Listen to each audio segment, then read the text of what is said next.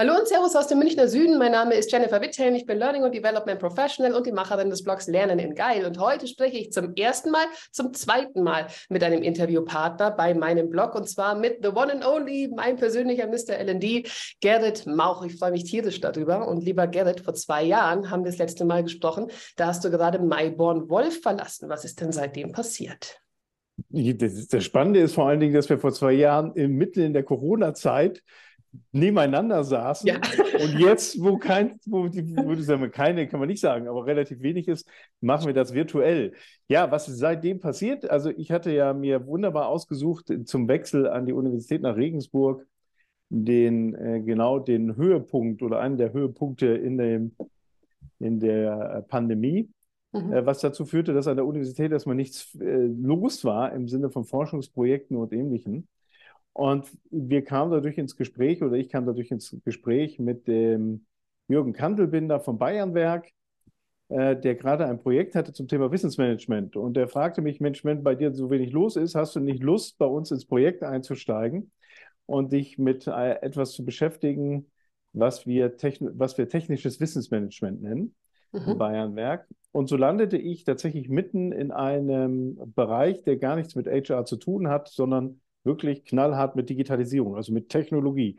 Ja, äh, und das bei mir, also ja, der noch nicht mal eine Schraube richtig eingedreht äh, ich durfte mich plötzlich mit Technologie beschäftigen. Und das mache ich seit circa zwei Jahren. Und wir haben dazu inzwischen eine App entwickelt, die nennt sich WeKnow, sehr kreativ, äh, und ist eine MS Teams App. Und das ist tatsächlich gar nicht so, äh, wir kennen zwar MS Teams und wir kennen, wissen auch, dass da ein App Store drin ist, aber es gibt ganz wenige native Apps. Das heißt also Apps von Organisationen, Unternehmen, die ihre eigene App entwickeln und die in den App Store packen. Äh, wir waren laut Microsoft sogar erst die Zweiten, die das gemacht haben, deutschlandweit. Und das beschäftigt mich und ich habe dadurch auf der einen Seite mal das Thema LD nach wie vor verfolgt, weil das ist natürlich ein Teil des Wissensmanagements, das kriegst du nicht getrennt. Aber ich habe ganz neue Gesichtspunkte mir überlegen müssen im Bereich der Technologie, und wie wir, wie wir Technologien nutzen, um vielleicht Lernprozesse anzustoßen oder auch zu ermitteln. Das ist sozusagen das, was wir machen. Ja, hm, so sieht okay. das aus. Ja? Gut, erstmal zur Einordnung. Erste Frage, was heißt Wissensmanagement für dich? Zweite Frage, hm. was genau bedeutet Wissensmanagement im Kontext Digitalisierung? Und äh, dritte Frage, wie, wie fange ich da konkret an oder wie fangt ihr das jetzt konkret an und, und wie setzt ihr das um? Also gerne alles, was Konkretes. ja, also da muss ich mal aufpassen, dass ich jetzt die Community nicht verschrecke, die, der Wissensmanager, weil natürlich, also ich glaube, woraus wir, worauf man sich einigen kann als Nenner, ist, dass es implizites und explizites Wissen gibt in der Organisation oder in jeder Organisation, formalisiertes Wissen und nicht formalisiertes Wissen. Ähm, tatsächlich Wissen zu managen, halte ich für, äh, ja, das ist Sisyphus Arbeit. Das wäre, ist es gar nicht möglich, weil ich ja aus der Idee komme und sage, der Wissen oder Lernen ist etwas Individuelles. Jemand, da müsste ich jemanden individuell managen im Sinne von managen von Steuern, dass er mir jetzt, dass wenn ich auf ihn draufhaue, dass das Wissen rauskommt, was ich gefälligst haben möchte, und zwar zu jedem Zeitpunkt. Das heißt, ich glaube, das ist nicht möglich. Ja, ich glaube, dass, es, äh, dass ich so wenig wie ich Personal managen kann oder Wissen managen kann, ich glaube, das ist äh, etwas, was wir gerne tun wollen würden aus unserer eigenen Sicht, aber dass das nicht geht, weil Wissen wie auch Lernen immer hochindividuell ist. Jeder hat sein eigenes Wissen und das spielt er in gewissen mhm. Kontextsituationen aus. Mhm. Und damit sind wir schon bei dem, bei deiner zweiten Frage, wo setzt man da an? Man setzt an am besten beim Kontext. Da bleibe ich jetzt meiner Richtung treu, wie bei Mayborn Wolf und sage, wir starten nicht mit einem Inhalt oder mit einer, mit einer Aufgabenstellung, sondern wir starten mit einer Situation. Und genau das ist auch hier unser Vorbild. Wir starten mit der Situation. Und ich nehme als Erklärungsmuster, um unsere Methode ein bisschen zu verstehen, die wir anwenden, nehme ich immer ganz gerne den Fußball her, weil der doch, ja, passend jetzt auch zur Fußball-Weltmeisterschaft vielleicht einigermaßen bekannt ist und die Spielregeln einigermaßen bekannt sind. Und im Fußball sprechen wir auch immer ganz gerne von sogenannten Standardsituationen, wie zum Beispiel den Eckball. Und solche Standardsituationen gibt es auf alle Fälle im Bayernwerk auch. Wir glauben auch in anderen Organisationen. Es gibt Dinge, die sich immer wiederholen, die immer wieder von, äh, die immer wieder vorkommen am Tag, im Leben eines Servicetechnikers beim Bayernwerk, der sich um die Stromnetze zum Beispiel kümmern darf. Und diese Situation haben wir versucht, als erstes mal herauszubekommen. Was sind Dinge, die sich immer wieder wiederholen? Also, was muss er machen? Wie zum Beispiel eine Straßenbeleuchtung ist defekt, die muss er wechseln. Das ist eine Standardsituation. Mhm. Was sich wie beim Fußball verändert, ist eher der Kontext. Das heißt also, ja, mal habe ich eben es mit relativ äh, äh kleinen äh, äh, oder in einer im Durchschnitt kleineren Mannschaft wie den Japanern zu tun. Keine Ahnung, wer jetzt besonders groß ist, die Litauer vielleicht, äh, jetzt mal so ein bisschen im Kästchen denken. ja, äh, also dann habe ich eine andere Situation bei der Standardsituation, wenn es um das Thema Kopfball geht. Wenn ich 1,95 große Verteidiger habe und der Angreifer ist 1,85 im Schnitt groß, dann habe ich eine andere Situation, wie wenn es umgekehrt ist. Ja, es ist was anderes, ob ich das mache in Doha bei 30 Grad oder jetzt bei 0 Grad in äh, Regensburg in, im Nebel, bei Schnee oder bei Regen. Das heißt also, wir haben eine Standardsituation, die sich immer wiederholt. Die ist auch relativ gut trainierbar. Die kann man einschleifen trainieren. Äh, das versteht man. Und wir haben aber einen Kontext, der diese Situation individualisiert. Mhm. Und dann gibt es in dieser Situation auch noch einen Ball und dieser Ball, der löst das eigentliche Verhalten aus. Also in dem Augenblick, wo der Ball hineinfliegt in den 16-Meter-Raum, fangen die Leute an zu laufen. Mhm. In, wo, ja, wo laufen sie nur? Äh, von Dieter Hallervorden. Ja, wo ja, laufen also, sie denn? Ja. Ja, mhm. ja, wo laufen sie denn? Ja. Äh, in welche Richtung? Das ist dann das Entscheidende. Und bei uns ist dieser Ball das Betriebsmittel, was eingesetzt wird in der Situation. Mhm. Ja, und das gucken wir uns an im Wissensmanagement. Wir stellen uns jetzt sozusagen an die Seitenlinie wie der Trainer und schauen uns an, welche Laufwege nehmen die Leute denn in dieser Situation, wenn sie in diesem Standard sich befinden. Mhm. Und gibt es dabei nicht Laufwege, die schlauer sind äh, und Dinge, die einfach zu nichts führen, äh, die sich aber ein, einge, wie soll man sagen, eingeschliffen haben über die Jahre, über die Zeit hinweg? Wir nennen das Rauschen, ja. Und wir sagen, also es war tatsächlich etwas, was relativ einfach gesprochen ist, aber in seiner Konsequenz äh, zum Beispiel in der Organisation für Diskussionen für, sorgt. Wir sagen, Routine und Richtigkeit werden häufig verwechselt. Mhm. Ja, nur weil wir Dinge andauernd äh, tun und es passiert nichts, dann ist es noch lange nicht richtig. Und jetzt haben wir in unserem Anwendungsfall, in dem wir uns befinden, in dem, bei den Servicetechnikern, die Situation im Bayernwerk, dass die tatsächlich auch noch immer alleine rausfahren. Also die gehen sozusagen, die haben am Anfang, die haben selten die Situation, dass ein Kollege mit dabei ist, sondern die machen diese Dinge, die Bewartungs- oder Instandhaltungsarbeiten meistens alleine oder dann mit einer Partnerfirma oder es kommt der Auftraggeber mit dazu. Mhm. Und das Spannende ist dann, es, es gibt dann eben Handgriffe, wo du keinen Stromschlag gekriegt hast, aber das heißt noch lange nicht, dass dieser Handgriff wirklich richtig ist. Ja? Also du hast einfach nur Glück gehabt. Und das wird verwechselt. Und wir versuchen, die jetzt herzugehen und zu sagen, was sind die fünf, sechs besten Laufwege? Wir sagen nicht, es wird den einen geben, weil wir glauben nicht daran, dass es äh, den, den, die, den Single Point of Truth gibt, sozusagen. Aber wir können sagen, was sind denn total falsche, die wirklich nicht zum Ergebnis führen, dass wir ein Tor schießen können. Mhm. Das ist unser Ansatz. Wenn ich jetzt an den Mitarbeiterlebenszyklus hm. denke, von Onboarding über das tägliche Tun bis zum Offboarding, vielleicht hast du da ein konkretes Beispiel. Was ist denn so eine typische Standardsituation, die man vorhersagen kann? Ich denke mal, beim Onboarding kann man sehr viel auch standardisieren zum Beispiel. Und wo hört es dann auch auf mit der Vorhersehbarkeit? Ich mag da ein Beispiel mit dem Fußball. Vielleicht kannst du es jetzt nochmal an einem konkreten Beispiel nochmal veranschaulichen. Ja, also grundsätzlich die Standardsituationen sind, egal ob du onboardest bei uns oder bei, ob du 30 Jahre dabei bist, die sind gleich. Also du kannst nun mal zwei Kabel nur mit einer Muffe verbinden. Ja, und dann äh, da, da gibt es keine große andere Logik. Also es ist tatsächlich ist egal, ob das jetzt jemand macht, der 30 Jahre Erfahrung hat oder jemand, der ongeboardet wird. Das Gefährliche ist eher darin zu sagen, der, der onboardet, der kann Informationen noch nicht einsortieren. Der weiß, der hat keine Referenzgröße. Was macht er da? Warum macht er das? Und der kriegt die kleinen Tricks nicht mit, die zum Beispiel derjenige, der 30 Jahre dabei ist, macht. Also wenn du versuchst, mal so Kabel zusammenzubringen und die zu montieren in der Muffe, Ja, Muffe montieren ist so ein schönes Beispiel, weil die, die, die, das machst du, das lernst du in einem relativ gut geschützten Raum. Mhm. Ja, also nicht unter, unter Kontextbedingungen, sondern das machst du in einer Halle, so schön warm. Ja, du, der, die, die, äh, die zwei Seile sind nicht richtig unter Zug, alles ist sauber, du kannst einfach die Muffe drumlegen, das machst du einmal und alles ist gut. Die Realität ist Kontext. Ja, das machst du nämlich in der Realität in einer Innenstadt, ja, mitten in der Fußgängerzone. Es gucken dir erwachsene Eltern über die Schultern. Ja, du bist ein bisschen nervöser. Der Baggerfahrer der Firma hat gesagt, ich, es reicht, wenn ich eine 50 Zentimeter große Grube graben muss. Ähm, die Sicherheitsbestimmungen des Bayernwerks sind mir nicht bekannt, dass die mindestens 1,20 sein muss.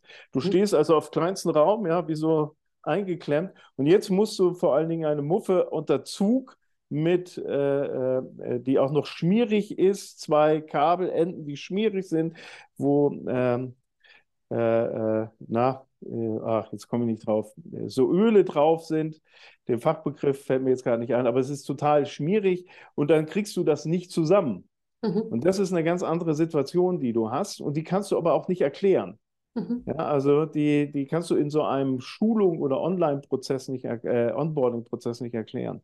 Und dann gibt es eben die, die Profis wissen, dass sie zum Beispiel dann ein Tuch nehmen müssen. Die nehmen von zu Hause dann alte T-Shirts mit und machen erstmal die Kabel trocken, dass sie wirklich die, die Kraft optimal auf die zwei Kabelseiten auslösen können. Mhm. Die haben eine gewisse Erfahrung und sagen, ja, das habe ich jetzt schon 30 Mal gemacht.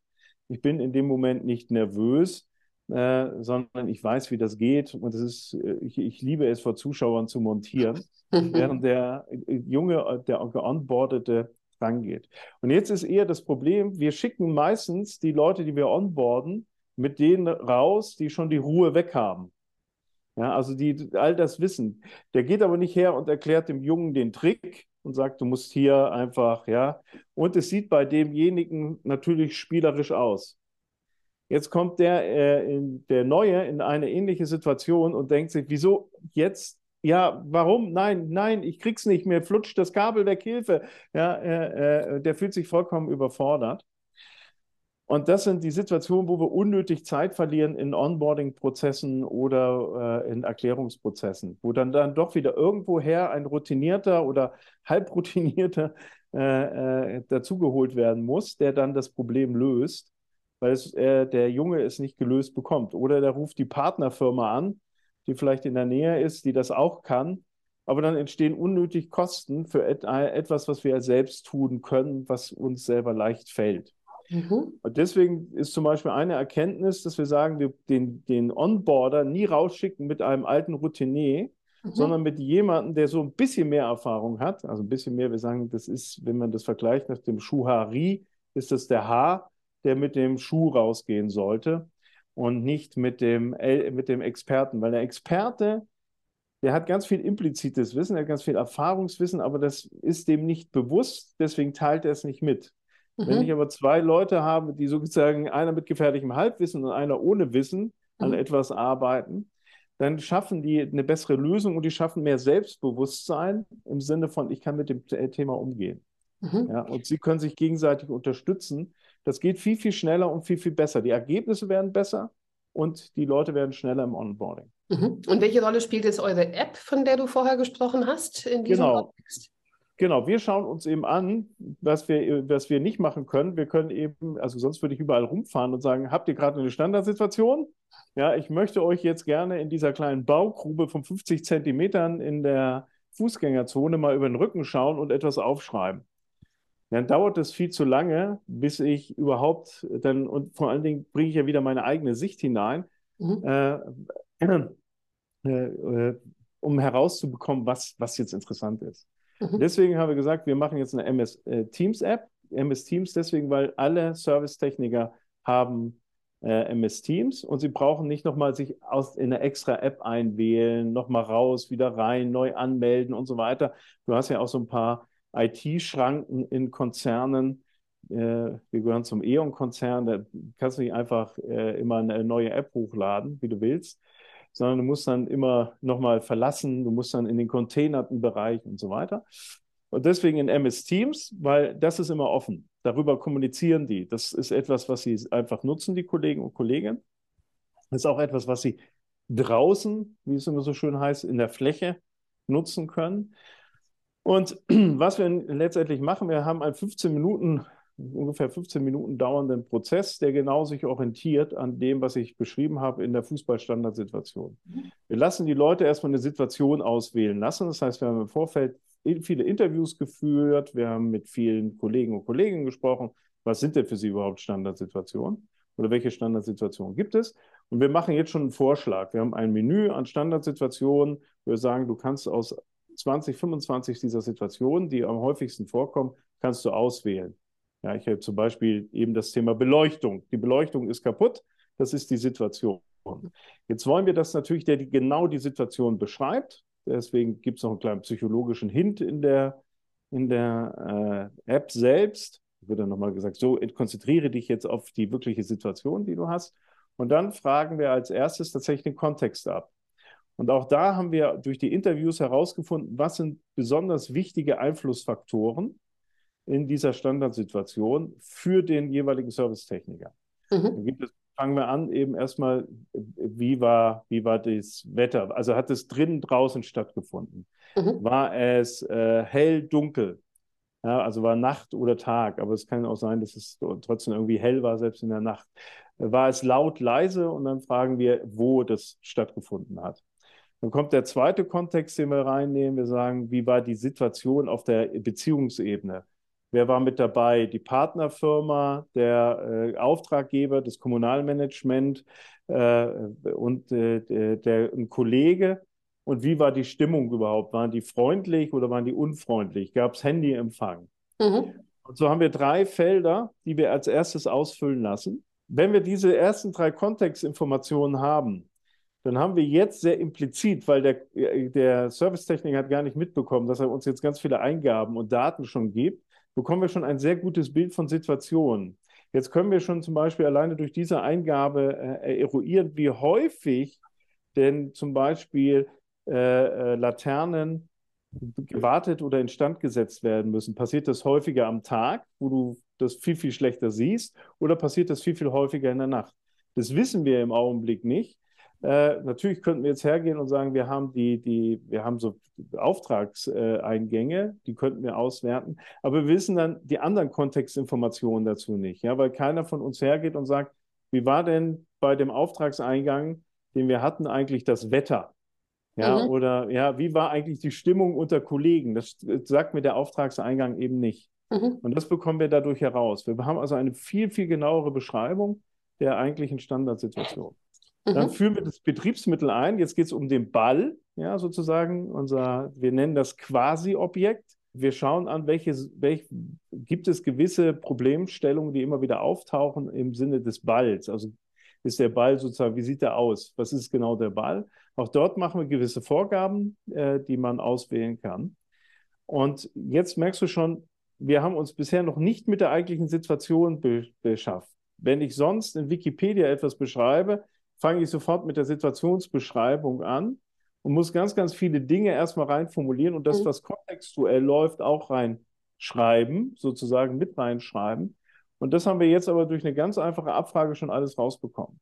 Mhm. Vor allen Dingen ist der Kollege jetzt wirklich in der Situation. Er ist gedanklich auch drin. Selbst wenn er das jetzt zwei oder drei Tage später einträgt, also nicht gleich in dem Moment, wo er es erlebt hat, ist, hat er das wieder vor dem geistigen Auge. Der alte berühmte Spruch, denk nicht an den blauen Elefanten. Und du hast aber genau den Prime eben hergestellt.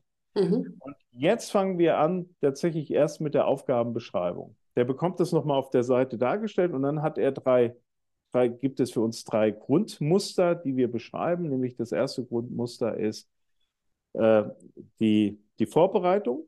Also wie hast du dich vorbereitet, dass du hineingehst in, die, in diese Situation? Hast du zum Beispiel deine Sicherheitskleidung angezogen? Ja, äh, schreibt er das rein, dass mhm. er seine Sicherheitskleidung anschaut. Dann schauen wir uns an im zweiten Fall, wie äh, macht er das? Also was macht er da? Ich muss dazu sagen, er hat immer nur 120 Zeichen, das ist vielleicht noch wichtig zur Verfügung, um etwas einzutragen, allerdings zehn Schritte, bis zu zehn Schritten kann er eintragen. Okay. Mhm. Ja, Das heißt also, er kann einen Schritt auch weiter ausformulieren. Zehn, zehn Twitter-Feeds ungefähr. Genau, genau, zehn Twitter-Feeds. Mhm. Äh, äh, ganz bewusst auch kurz gehalten. Ja, mhm. wir wollen da keine Romane. Mhm. Und dann das Hauptverhalten und dann sozusagen, was gab es in der Abschlussübergabe? Hast du auch einen Transfer sichergestellt? Hast du irgendeinem Kollegen irgendwas geschrieben oder hast du gesagt, Achtung, pass auf, ja, es, äh, an diesem, an diese, diese Laterne, die steht äh, nur zehn Zentimeter weg von der Fahrbahn oder mhm. sowas. Ja? Mhm. Also gab es da eine Information. Und dann lassen wir im sechsten Schritt äh, die Hindernisse abfragen. Tatsächlich, was wir jetzt machen, sind wir ein bisschen gemein, wir legen die natürlich immer die ganze Zeit rein. Äh, wir sagen, jetzt beschreib mal das Hindernis.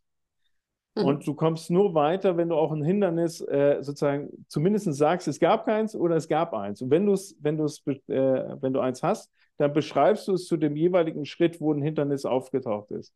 Und das Spannende ist, dann wird viel nochmal bewusst im Nachgang, oha, ich stand hier in 10 Zentimeter Wasser. Das ist schlecht, wenn ich ja äh, ein, ein Starkstromkabel anschließen möchte oder reparieren möchte. Wie haben wir das eigentlich gelöst? Und damit bekommen wir Lösungsansätze von den Leuten, die das selber erlebt haben, ohne dass wir uns jetzt Gedanken machen müssen, wie es gehen könnte. Mhm. Ich stelle mir jetzt gerade die Situation vor, da ist jemand, der das noch ins Handy einhacken muss. Das ist ja irgendwie ein bisschen Ballast und der denkt sich mhm. dann, ach ja, ich sage jetzt mal, es gab kein Hindernis, das nervt mich jetzt weg damit. Wie motiviert ihr denn die Leute, dass die da tatsächlich auch gutes Wissen reinhacken? Es ist ihre Situation, es ist ihre Betroffenheit und die wissen ja schon, dass sie voneinander abhängig sind. Also ich muss sie nicht nochmal extrinsisch motivieren. Das machen die automatisch. Also die, die, das Spannende ist, dadurch, dass es ihre Situation ist, ist es, äh, gehen sie auch automatisch rein. Wir haben tatsächlich aber noch einen kleinen Motivator. Wenn du diese Eingabe durch hast, hast du die Möglichkeit zu sagen, ich bin Experte dafür. Dann gibt es eine sogenannte Expertenrunde. Mhm. Denn was wir jetzt ja nicht, noch nicht wissen, ist, welche Relevanz ist da drin. Wir wissen jetzt vielleicht eine Häufigkeit durch die Dateneingabe. Wie viele Situationen sind ähnlich oder werden mhm. ähnlich wahrgenommen? Mhm. Wir wissen aber noch nicht die Relevanz. Deswegen haben wir dahinter eine sogenannte Expertenrunde. Mhm. Und da sind wir davon überzeugt, dass Wissensmanagement nicht mehr technisch funktionieren kann, sondern da müssen Menschen miteinander sprechen. Das heißt, du kannst dich dann anmelden und sagst, jetzt habe ich, also ich bin der, also ich bin the King, the Master of Straßenbeleuchtung. Ja, ich gebe das an und sage, dieses möchte ich, möchte ich gerne besprechen mit anderen Mastern im Bayernwerk auch, die auch viele Sta äh, Straßenbeleuchtungsthemen haben. Da möchte ich mich gerne austauschen. Mhm. Und dann laden wir die ein zu einem moderierten Gespräch. Das dauert dann eine Stunde, anderthalb Stunden.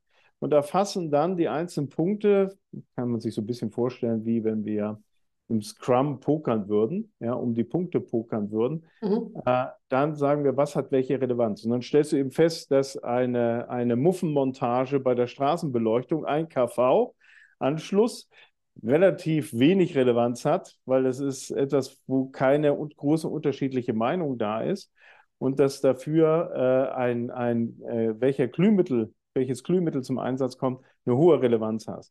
Und mhm. jetzt kannst du natürlich sagen, Dinge, die eine hohe Häufigkeit haben und eine hohe Relevanz haben, die müssen wir mehr trainieren. Und jetzt übergeben wir das an unsere äh, Ausbildungseinheiten, an unsere Schulungseinheiten, die sagen, okay, auf Grundlage dessen, was ihr herausbekommen habt, können wir jetzt natürlich unser Training dementsprechend anpassen. Und wir hatten bisher nur fünf Minuten für die Glühmitteleinheit vorgesehen und für die Muffenmontage hatten wir immer 20 Minuten. Jetzt können wir das vielleicht das Verhältnis verändern. Mhm. Das ist dann die Konsequenz daraus. Ja. Die Zeit vergeht mit dir wie im Flug. Letzte Frage. Was mache ich, wenn ich jetzt auch diese App haben will? Ich bin in einem Unternehmen und sage, hey, das klingt total gut, hätte ich auch gerne. Also das ich natürlich immer gerne anschreiben am Bayernberg. ja, äh, tatsächlich, wir, wir, wir verbreiten jetzt oder vertesten das äh, gerade in unseren mit, also der E.ON-Konzern ist die Mutter und darunter gibt es aber neun regionale Unternehmen, so wie das Bayernwerk, gibt es auch die Westnetz oder Schleswig-Holstein, Hansenetz. Ja, äh, und wir haben jetzt hier andere Aufgabenfälle herausgenommen. Wir haben also jetzt nicht den Servicetechniker, sondern Sicherheitsfragen zum Beispiel oder Onboarding-Fragen ganz konkret äh, oder äh, Wissensweitergabe von Führungskräften. Und da gibt es verschiedene Dinge, wie wir, die wir, wo wir die App die gerade ausprobieren, weil wir es ja für einen sehr speziellen Fall, nämlich den Servicetechniker, angewendet haben. Und tatsächlich ist es auch irgendwann mal das Ziel, vielleicht diese App in einen App Store zu bringen, aber das ist noch zu früh. Mhm, sehr gut. Ja, die muss ich, die dürfen, aber man darf uns gerne immer fragen. Also ja, vielleicht haben die anderen noch andere gute Ideen, ja, die, ja die, was sie damit machen könnten oder was man damit machen kann. Ja. schreibt man mir einfach eine E-Mail an gerrit.mauch.bayernwerk.de. Ja, sehr gut. Und über LinkedIn bist du natürlich auch sehr aktiv. Absolut, jederzeit. Ja. Na klar. Na klar. Gerrit, Community. Behalte dich weiter auf dem Schirm und ich hoffe, dass wir auch noch ein drittes Gespräch demnächst führen. Und ich sage ganz herzlichen Dank für deine Zeit. Ja, ich danke dir auch vielmals. Es war wieder eine Freude. Ja, und jetzt bin ich mal gespannt, was was rauskommt. Danke dir. Ja. Danke, Gerrit. Alles Danke, Gute. ciao. ciao. Und ihr abonniert bitte meinen Podcast über die üblichen verdächtigen Plattformen Spotify, Google Podcast, Apple Podcast und natürlich gerne auch bei YouTube vorbeischauen oder über meine Homepage www.lerneningeil.de.